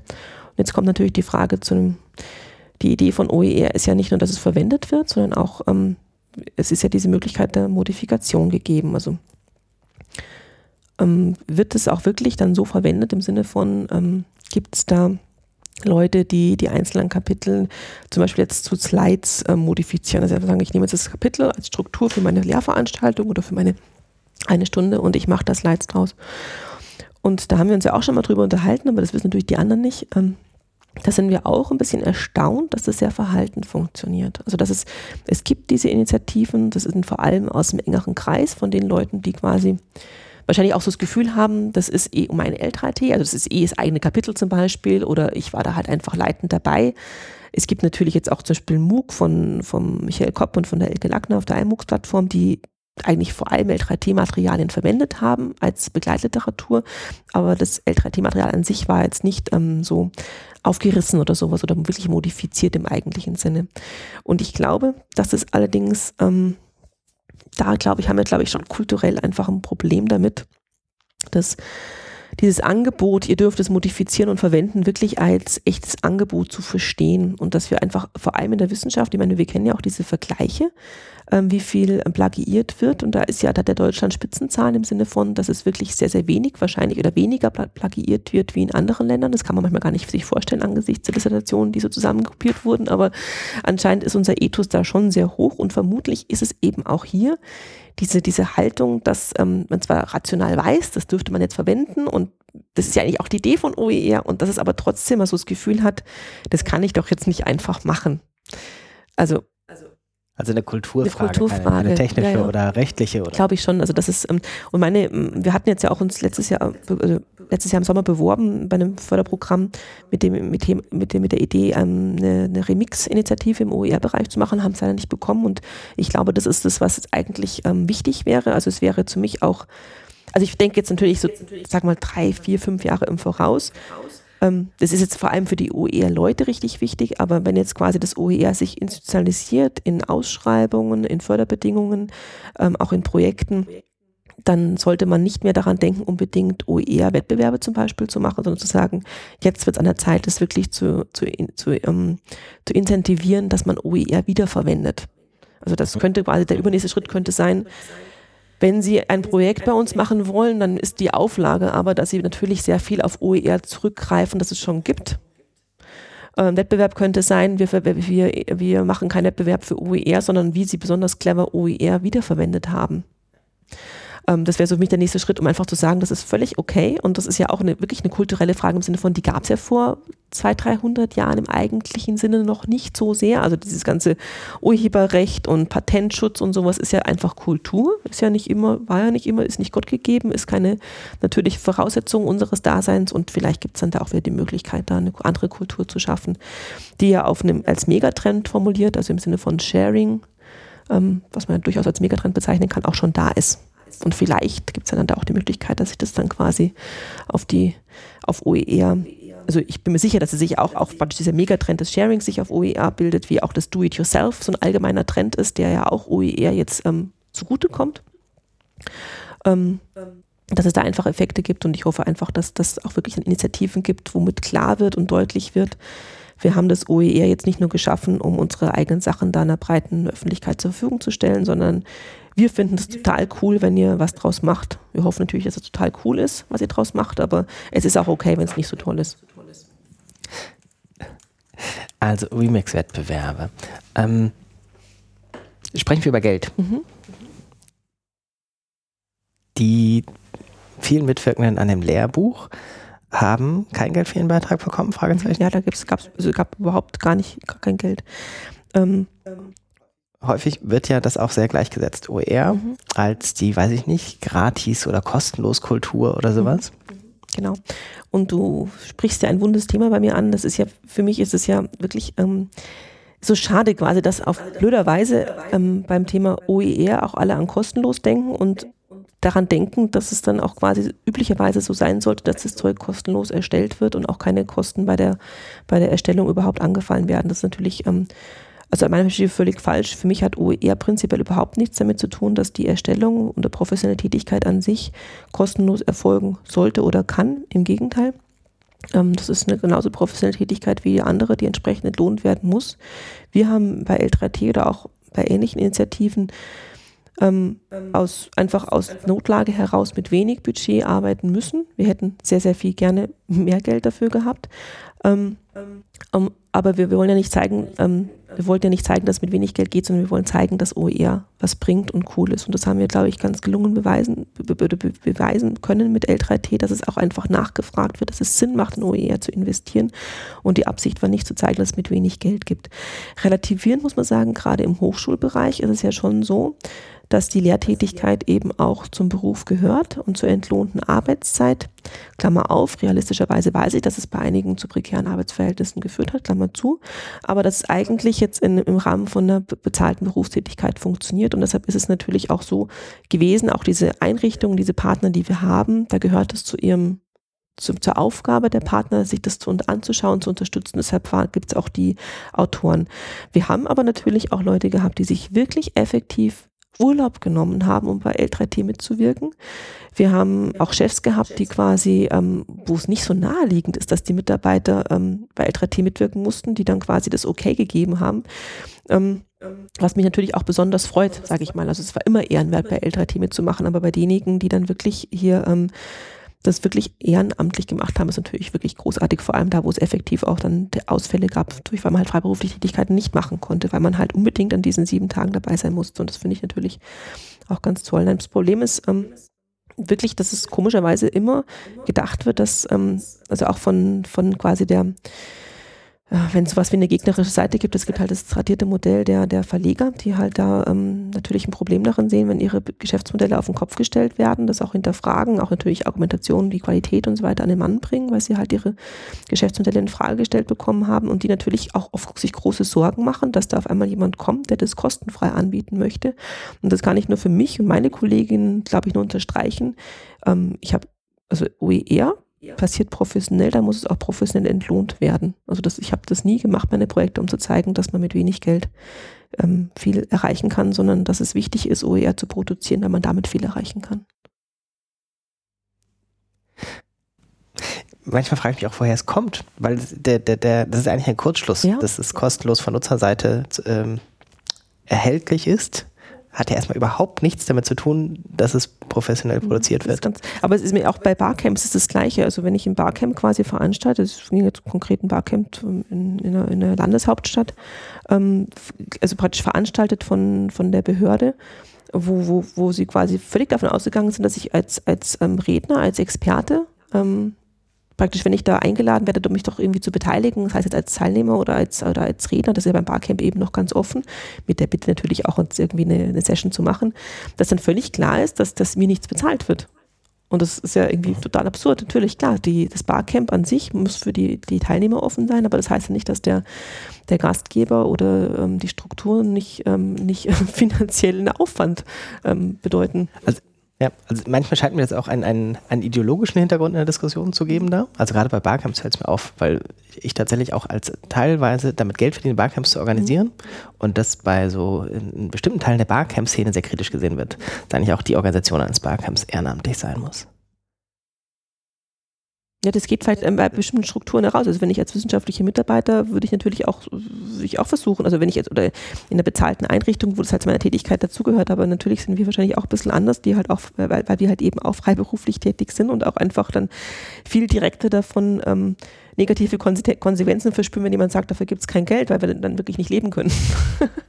das ist wahrscheinlich sensibler als andere, aber das ist eine ganz komische Entwicklung. Also dieses, und das, das Schlimme ist ja auch, dass dadurch ähm, auch noch, ähm, das ist nicht nur so, dass praktisch nichts bezahlt wird, sondern effektiv auch in der Wahrnehmung, man das Gefühl bekommt, dadurch, dass es kostenlos angeboten wird, ist weniger wert. Also das ist ja das auch, was mir auch ein bisschen leid tut, manchmal auch, in der, auch im MOOC-Bereich oder im OER-Bereich, dass die Leute so das Gefühl haben, oder es hat nichts, es kostet mich nichts, dann kann es ja gar nicht so viel wert sein. Das sorgt natürlich für große Überraschungseffekte, gerade wenn sie zum Beispiel sehen, wie dick L3T quasi ausgedruckt ist, weil sie das gar nicht so wahrnehmen. Also das, mhm. da ist zwar eine Webseite und das sind zwar 60 Kapitel und ja, ja, und das ist irgendwie, und dann, wenn es dann quasi mal gedruckt vor einem liegt, ist es dann noch auf einmal so ein Überraschungseffekt da und der liegt bestimmt jetzt daran, dass man so das Gefühl hat, das ist ja kostenlos, das kann ja jetzt ja irgendwie irgendwie nicht so richtig was sein. Und das ist natürlich irgendwie schade, aber da, wie soll ich sagen, das sind einfach, ähm, damit müssen wir leben. Ja. Ich weiß gar nicht, in irgendeinem anderen Projekt hatte ich das mal auch. Und dann sagte jemand, ich glaube, es ging auch einmal im Buch, was war das denn? Ich weiß nicht mehr, aber jemand sagte, oh, das ist ja sogar Hardcover. und das war ich so äh, toll, weil das hat ja überhaupt nichts damit zu tun. ähm, gut. Das ist ähm, eh ganz lustiger mit diesen gedruckten Sachen. Das ist eh ganz, ganz, ähm, ganz spannend, was da dann doch immer, also das doch immer spannend ist, sowas auch gedruckt anzubieten. Zum einen als Service eben und ja, diese ganzen Effekte darum. Aber es ist auch da, glaube ich, wieder eine Kulturfrage, auch so mit dem Papier und dem gedruckten und sowas. Ich glaube, ehrlich gesagt, ähm, das Einzige, was meine Mutter von dem, was sie in den letzten zehn Jahren gearbeitet hat, verstanden hat, war, als sie ein Buch im Buchladen gesehen hat bei sich in ihrem Buchladen, also nicht irgendwie auf dem Foto. Mhm. Also gut. Ähm, noch ein anderer Punkt ist die Frage nach der Öffentlichkeit.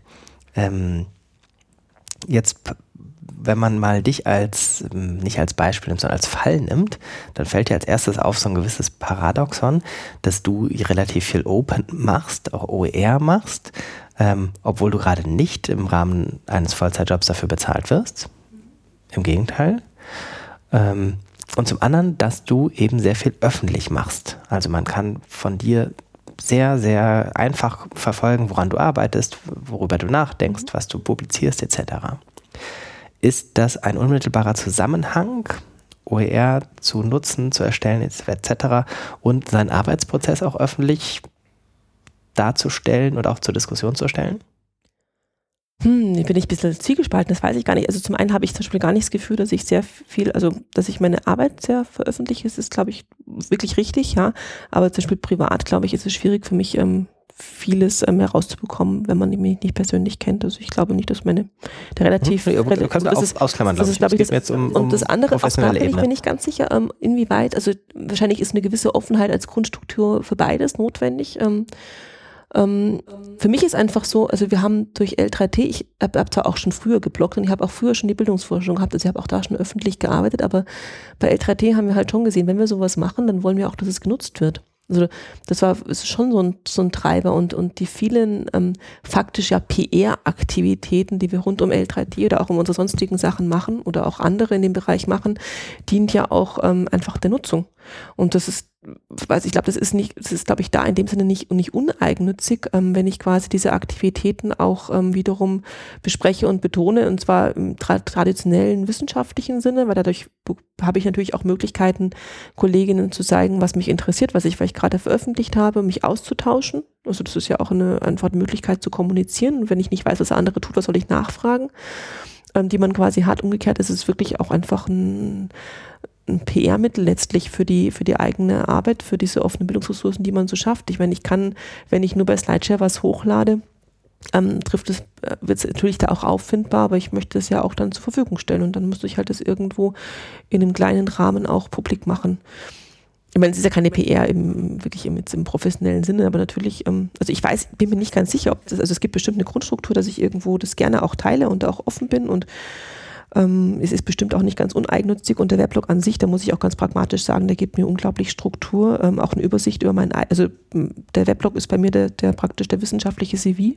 Also ich habe kein, kein Dokument, das ich noch parallel oder so pflege, falls ich in die Lage kommen würde, dass ich mich bewerben müsste, würde ich halt aus dem Weblog das rauskopieren, neu formatieren. Also das ist auch so, das ist in dem Sinne mehr ein Portfolio, das ich halt veröffentliche. Also es sind ja auch oft einzelne Beiträge, die sind, manchmal sind sie einfach witzig, manchmal sind sie einfach irgendwie Gedanken und sehr oft sind es einfach Darstellungen von dem, was ich halt mache. Und natürlich mache ich sehr viel, deshalb gibt es viel zu schreiben, ja. okay, aber äh, falls da jetzt da draußen ein, ein Biologiedidaktiker ist, der mit dem Gedanken OER jetzt äh, sich anfreunden kann, der muss nicht sofort auch auf einem Blog äh, sein, sein, seine professionelle Arbeit darstellen. Nein, glaube ich gar nicht. Und deshalb ist auch wissen am Anfang von dem Gespräch, ich glaube eben, dass es sehr viele gibt, die das einfach machen und vielleicht die Zeit gar nicht haben, gar nicht das Bedürfnis sehen, sich da irgendwo auch in der Öffentlichkeit zu betätigen, ähm, sondern einfach halt ihren, ihren Kram machen und, und einfach das halt aus einer gewissen Pragmatismus heraus oder Servicegedankenhaus äh, veröffentlichen, ohne dass sie da dezidiert sich zum Teil zum einen in der OER-Szene betätigen wollen, zum anderen überhaupt in der Öffentlichkeit breit ähm, darstellen wollen jetzt total schön ein Schlusswort daraus zu machen. Ich habe noch eine andere Idee gekriegt gerade.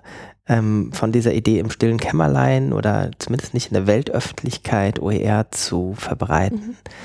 Vielleicht passiert auch dieses Reuse und Remix viel stärker im stillen Kämmerlein, dass die Leute das eben auch nur, weiß ich nicht, in ihren Lehrveranstaltungen vor Ort und auf ihrer geschlossenen Lehrplattform vor Ort äh, modifiziert bereitstellen. Das kann durchaus sein. Also wir wissen zum Beispiel, es gibt von mindestens der Hälfte der L3T-Artikel gibt es Podcasts von Studierenden erstellt das war im Auftrag von, von einer Veranstaltung, haben wir auch nur zufällig mitbekommen. Also weil wir zufällig, der Martin in einer Lehrveranstaltung in, in der gleichen Uni quasi war und hat das halt mitbekommen, dass da quasi im Rahmen von Lehrveranstaltungen die Podcasts gemacht worden sind. Das wäre eigentlich eine Kleinigkeit, die Sachen zu veröffentlichen.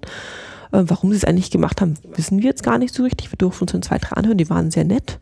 Also es waren halt studentische Arbeiten, das war jetzt nicht, ähm, nicht alles total perfekt oder so, aber es waren, wäre bestimmt toll gewesen, wenn die veröffentlicht worden wären. Ich weiß gar nicht, warum das nicht gemacht wurde. Also da gibt es bestimmt, ähm, auch, also hoffentlich, denke ich, ähm, wahrscheinlich noch mehr Dinge, die eigentlich da wären.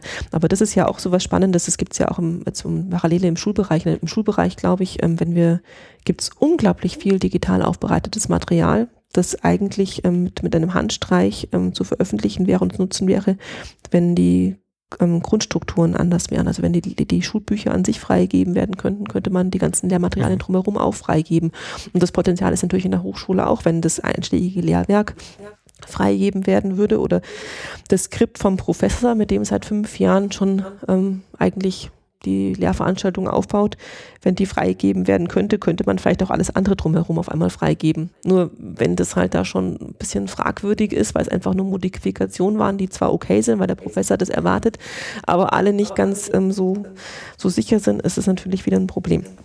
Und wahrscheinlich ist es aber auch da wieder auch mindestens genauso groß eine Kulturfrage wie eine rechtliche. Mhm oder technische. Also dass da, ich, ich hätte jetzt tatsächlich so einen, so einen Eisberg vor Augen, wo man 99 Prozent unter Wasser nicht sieht, was an Remix, Reuse, Weiterverarbeitung. Noch eine spannende Ergänzung. Ich habe, das wird ja oft, ähm, man hat manchmal so den Eindruck, das hat ein bisschen was mit, mit ist halt auch eine Altersfrage. Ähm, weil halt irgendwie so wie, wie so die Jüngeren da irgendwie affiner sind, weil sie da eher auch mit dem ganzen digitalen Kram ich, ich habe dann anderen, also das glaube ich äh, zum einen gar nicht, also ich, ich erlebe das auch gar nicht so, dass es irgendwie ähm, besondere Altersgruppen sind, die sich besonders hervortun. Ich glaube, es gehört eine gewisse Reife und Erfahrung oft dazu, aber nicht notwendigerweise, um zu wissen, das ist ganz cool, wenn man das hätte. Ja. Ähm, gibt aber auch Studierende, die schon ganz clever sind und sagen, im Rahmen meiner, äh, meiner Lehrveranstaltung wäre es so, viel toller, wenn ich jetzt da OER verwenden würde und sich damit auch beschäftigen. Aber dass es eben nochmal einen zweiten Effekt gibt, dass ich konkret mit einem, mit einem Professor, der halt sein Lebenswerk einfach nochmal veröffentlichen werden wollte, wo natürlich der Gedanke Open Access ein wichtiger ist und auch die Ressource OER nicht ganz blöd ist, wo man einfach sagt, ähm, das ist nochmal ein ganz anderer Treiber zu sagen, jetzt habe ich da irgendwie meine Bücher gedruckt mit einer gewissen Lebenserfahrung, weiß ich auch, die gibt es gar nicht mehr im Buchhandel. Blöderweise habe ich meine Rechte eigentlich abgetreten. Dies, ich bin eigentlich quasi, obwohl mein Leben darin bestand, hier zu produzieren, äh, Wissenschaft zu betreiben und Lehre zu betreiben, bin ich irgendwie obsolet geworden, wenn ich jetzt nicht schnell schaue, dass mein Zeug an den Mann bringt. Und da hoffe ich, also das klingt total, also es klingt ist es irgendwie ah, schon irgendwie gemein, sowas zu formulieren, aber da hoffe ich, dass es noch den einen oder anderen gibt, der sein Lebenswerk so an der Ende der Kurve jetzt ähm, wirklich quasi so nutzt und sagt, ich bemühe mich noch, bevor ich jetzt in Rente gehe oder wenn ich in Rente bin, ähm, meine ganzen alten Verträge aufzulösen oder zu schauen, dass ich es wieder veröffentlichen kann und dann wirklich Stimmt. so ganze Sachen. Weil das ist ja das Spannende, es gibt ja unglaublich viel. Es gibt ja, also es ist ja nicht, dass es ähm, kein, keine Ressourcen gibt, die digital wären oder die da wären. Die sind nur nicht als OWR veröffentlicht. Gibt es noch was, was wir dringend im Rahmen des Gesprächs sagen sollten? Zum Thema Hochschule?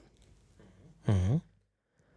Ähm, ja, es ist keine, es ist keine, ähm, es ist kein, äh, kein richtiges Statement, sondern ich frage mich halt, ähm, wie, es uns, wie es uns jetzt gelingt, möglichst schnell Strukturen zu schaffen, dass ähm, diese ganzen Unbekannten, über die wir gesprochen haben, also die unbekannten OER-Entwickler, die Unbekannten, ähm, die, also die vielleicht gar nicht wissen, was OER ist, die gar nicht wissen, dass man es machen könnte, die gar nicht wissen, dass es sinnvoll ist, wie wir die möglichst schnell erreichen. Und da ist natürlich für mich ähm, eine bildungspolitische Entscheidung bei den Fördergebern ganz wichtig. Also das finde ich ganz toll, dass da diese zumindest als Op Optionen schon beschrieben werden, OER.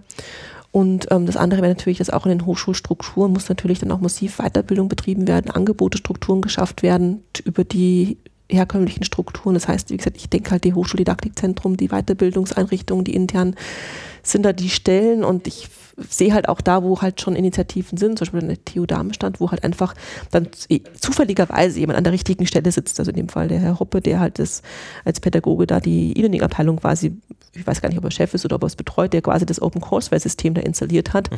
Oder jetzt auch in der TU Graz, wo der Martin Ebner an der entsprechenden Stelle sitzt, wo halt einfach klar ist, wenn halt da zufällig sowas passiert, ist natürlich total klasse, weil dann kann auch schon, ist einfach mehr Potenzial da und wie wir quasi jetzt das leichter schaffen, schneller schaffen, dass an diesen Stellen Leute sitzen, die sich dafür interessieren, Schulen, die es unterstützen und auch ihre Rektoren erreichen und sagen, ähm, aus welcher Argumentation heraus ist es wichtig, dass wir das machen? Und natürlich jetzt am Anfang der Bewegung oder also am Anfang der Bewegung im Sinne von der, ähm, wir setzen uns jetzt an Hochschulen durch oder wir fangen da an, ist natürlich noch ein großer Vorteil. Wir sind noch neu dabei. Wir können da noch, wir können da noch sagen, wir sind da die Elite, die Vorreiter.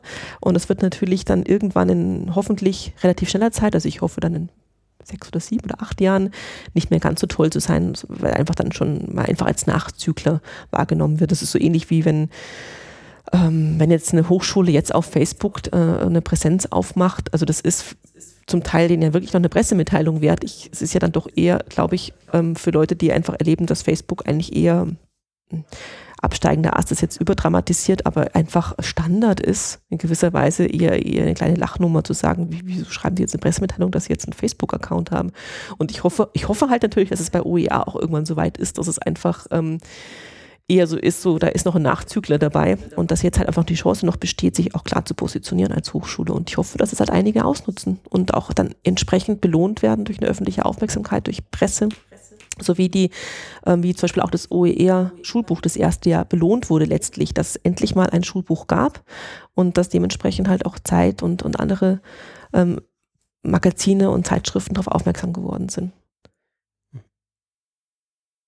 Und dann, dann reden wir mal ein anderes, weil da gibt es natürlich dann auch irgendwie wieder Effekte, die vielleicht gar nicht so rosig sind von OER, aber ich glaube, das ist nicht Thema von der, von der Reihe jetzt. Fühl dich frei. Fühl dich frei. Naja, es also, ist ge genug Platz im Internet, als ich das noch länger machen könnte. das ist halt die, die, die, schon die Frage. Also ich bin ja total über, also ich bin schon ähm, einfach überrascht. Ich meine, ich fühle mich jetzt ja selber gar nicht sehr alt und da ist für mich jetzt einfach die Perspektive von, von acht, neun Jahren, wo ich mit dem Thema OER angefangen habe. Wie gesagt, ohne dass es überhaupt einen Begriff dafür gab. Es gab kein OER. Wir haben es hat an so vielen Stellen wurde dazu gearbeitet, aber es waren trotzdem noch sehr übersichtliche Stellen. Das sind immer noch die gleichen Personen, die jetzt immer noch OER machen. Wir kennen uns ja quasi alle noch. Ja, sag ich, Marco Kals, Markus Daimann aus ähnlichen verknüpften Projekten, Graham Atwell. Das ist eine ganz kleine Szene. Auf einmal gibt es ganz viele, die sich zum Thema OER beschäftigen. Ganz viele Experten und natürlich mache ich mir auch Gedanken, was passiert jetzt eigentlich, wenn es dann doch irgendwo äh, Mainstream wird. Und für mich ist zum Beispiel ähm, äh, faktisch momentan eine ganz große Herausforderung, ähm, ordentlich zu ähm, referenzieren und die Creative Commons Lizenzen auch wirklich zu berücksichtigen. Und da würde ich mir zum Beispiel so wirklich ähm, notwendige, überfällige Schritte wünschen. Und die gibt es ja auch erste Entwicklungen jetzt bei, bei der Creative, äh, bei der Chaos Computer Club Konferenz ähm, war ja auch jetzt ähm, einer, der halt eben beschrieben hat, wie er quasi versucht, in seinen Tools das zu implementieren, dass dieses ähm, ordentliche Zitieren und Referenzieren auf die Lizenzen praktisch automatisch unterstützt wird. Und da wird unglaublich viel passieren müssen. Und dann gibt es natürlich auch bestimmte Effekte, dass ähm, OER von kommerziellen Firmen ausgenutzt wird, in Anführungsstrichen, dass quasi ähm, man einfach das Gefühl hat, ähm, wenn ich, jetzt da quasi OER mache, dass dann wird Google oder wie auch immer davon profitieren, wie Google, also ist ja auch so zweischneidig, Google und Wikipedia, das ist ja eine spannende Kooperation letztlich, dass es immer ganz oben gelingt wird. Natürlich ist es ein Vorteil für Wikipedia, faktisch ist es aber auch ein Vorteil für Google. Also, und das wird natürlich auch bei OER dann weiter passieren und das wird nicht von allen gerne gesehen werden, dass dann quasi ähm, kommerzielle Interessen auch ähm, realisiert werden mit Hilfe von OER das ja oft in der Absicht entstanden ist, eben kommerzielle, also interessenslos zu sein, was kommerzielles angeht. Und das sind aber dann wirklich, das sind jetzt Luxusgedanken, die ich gerade hege und pflege, aber das sind so die nächsten Schritte, wo ich halt vermute, neben den Let's Mix, wo einfach, also wo technischer, in technischer Art Unterstützungsnot äh, absolut notwendig ist und wo auch einfach dann wieder halt ähm, so die The Dark Side of OER-Effekte äh, auftreten, ähm, wo es halt zum einen ausgenutzt wird, zum anderen einfach Effekte gibt, die man halt so am Anfang gar nicht so gesehen hat. Es ist kein positiver Schluss. Wir müssen jetzt irgendwie die Kurve kratzen, um total so. Nein. nein. Also mein Hintergrund für diese Luxusgedanken ist ja, dass ich halt sehe, dass es wahnsinnig viel passiert ist. Und eben, eben, ich erlebe das nicht als Bass. Es ist kein, es ist schon ein gewisser Hype und eine gewisse Aufmerksamkeit da. Aber weil es in der Natur der Sache liegt, dass das Ganze quasi nicht wieder verschwinden kann, ist es für mich, hat es einen ganz anderen Wert. OER, was als OER mal da war, ist da und bleibt nachhaltig da. Ja. Auch die Wikimedia, äh, die Wikipedia ist ja nicht, also die konnte sich ja quasi nur kontinuierlich verbessern, weil ja nicht immer wieder ganze Datenbestände gelöscht worden sind. Und das ist ähnlich wie bei OER auch. Und dadurch ist es ihnen gelungen, quasi alle Lexika und äh, auf der ganzen Welt faktisch ähm, äh, obsolet zu machen. Ja, es gibt ja praktisch keinen, keinen Lexika, Lexika-Betreiber mehr, das ähm, herkömmlich im Print zur Verfügung gestellt wird wegen der Wikipedia. Und ich hoffe halt, dass es im OER-Bereich ähnliche Effekte gibt. Und ich würde auch davon set, darauf setzen, eben weil alles, was geschaffen wird äh, oder entsprechend veröffentlicht wurde, ist mal prinzipiell da und kann dann eben leichter verwendet werden für zukünftige Projekte. Und das ist ein großer Unterschied zu irgendwelchen anderen Trends, die wir halt so als Trend wahrnehmen. Beispielsweise eben MOOCs oder Web 2.0 oder ähm, wie auch immer oder, oder auch lernen mit Facebook. Ja. Ist ganz fein, wenn jemand in Facebook eine Gruppe hat und so, aber das ist jetzt nicht ähm, substanziell vom Bestand. Das war halt mal irgendwie ganz hip, da hat man es halt so gemacht oder man hat irgendwie sich da getroffen oder verwendet jetzt Google Plus oder verwendet Hangouts oder weiß der Kuckuck, was man gerade macht. Aber das ist jetzt irgendwie kein, das ist halt einfach ein Hype, das ist auch wichtig und auch neuartig, also die äh, Effekte von Neuartigkeit sind wichtig in der Pädagogik, aber ähm, das OER hat einen spannenden äh, Aspekt halt, dass es einfach war, alles, was ich da gemacht habe, ist da und bleibt weiterhin da und es kann mir keiner mehr nehmen quasi. Ich glaube, das ist eine Schwierigkeit in der Hype-Debatte, dass sozusagen erwartet wird, ähm, dass das, was jetzt da ist, doch ganz großartig sein müsste oder ganz großartige Effekte haben müsste. Mhm. Aber wahrscheinlich ist es da, wo, weiß ich nicht, Wikipedia vor neun Jahren stand oder sowas, wo man sagen muss, es ist ganz wichtig dafür, dass die Wikipedia vor neun Jahren da war, ähm, wie sie damals da war für die heutige Wikipedia. Ähm, aber vielleicht ist das auch mit dem Remix und die Reuse so, also dass man sozusagen eine Geduld braucht. Also auch im anderen OER-Projekt haben wir gesehen, irgendwie, wir haben sozusagen was gemacht, was sozusagen zum Remix ähm, gedacht war, freigegeben war, aufgefordert war. Und das interessierte niemanden so richtig. Und nachdem wir es dann in Anführungszeichen aufgegeben hatten, zumindest da groß irgendwie für hinterherzulaufen und so weiter, dann hörte man plötzlich so aus kleinen einzelnen Ecken ein Jahr später, ach so, nee, das haben wir gemacht. Wir haben das auch weiter genutzt für uns und haben das bei uns anders entwickelt und so weiter. Mhm. Ja, man muss ja auch. Und zwei Jahre später kommt vielleicht nochmal was anderes. Ja, wir müssen die auch einfach sehen, das ist ja wie bei allen, ob es jetzt OER ist oder nicht, wo es weil wir gerade von unserem Projekt total begeistert sind. Das ist ja nicht das, das, das Thema, das gerade in dem Moment die anderen alle berührt. Und, genau. Ähm, aber das, eben das Feine ist eben, es ist da und man kann es danach auch noch machen. Und das ist irgendwo, ähm, und ich sage ja, für mich ist auch diese ganzen bildungspolitischen Entscheidungen, die sind total wichtig, weil die sind für mich Treiber, aber wirklich Treiber im Sinne von, die können, also als Katalysator wirken, ist auch so ein Bild, meinetwegen auch als Hebel, also das ist ja auch so ganz spannend, das ist ja kulturell immer, ähm, also kulturell ähm, abhängig, was man als, als Bild quasi nimmt.